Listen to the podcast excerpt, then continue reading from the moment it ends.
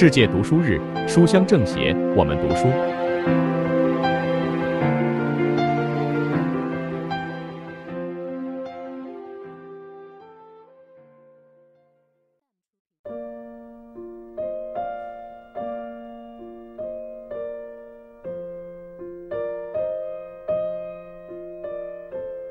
大家好，我是余杭区政协委员陈文琴。书香政协，我们读书。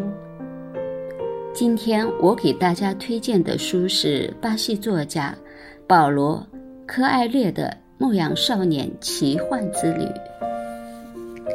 科艾略以博大悲悯的心胸、奇绝独特的视角、清澈如水的文字。将哲学成诗、宗教奇迹、童话寓言融为一体，感动了上至各国政要、名流巨星，下至平民百姓、贩夫走卒在内的全球数以亿计的读者，甚至目不识丁的人，也对他的文字世界无限神往。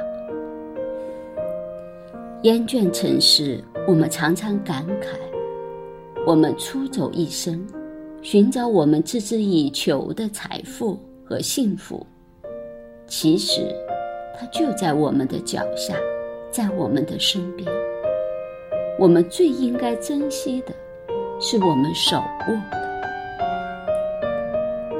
但是如果不曾追逐过梦想，我们又哪里能有奇妙的沙漠里的夜晚，仰望星空？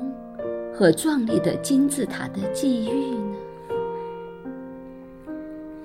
下面和大家分享书中一段优美的文字。风刮了起来，是地中海东风，来自非洲。它并未带来沙漠的气息，也未带来摩尔人入侵的凶讯。它带来了一股南海非常熟悉的香味，和一个甜蜜的亲吻。这个吻徐徐的、徐徐的来到面前，落在他的双唇上。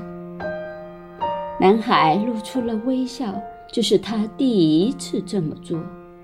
我来了，法玛蒂，他说。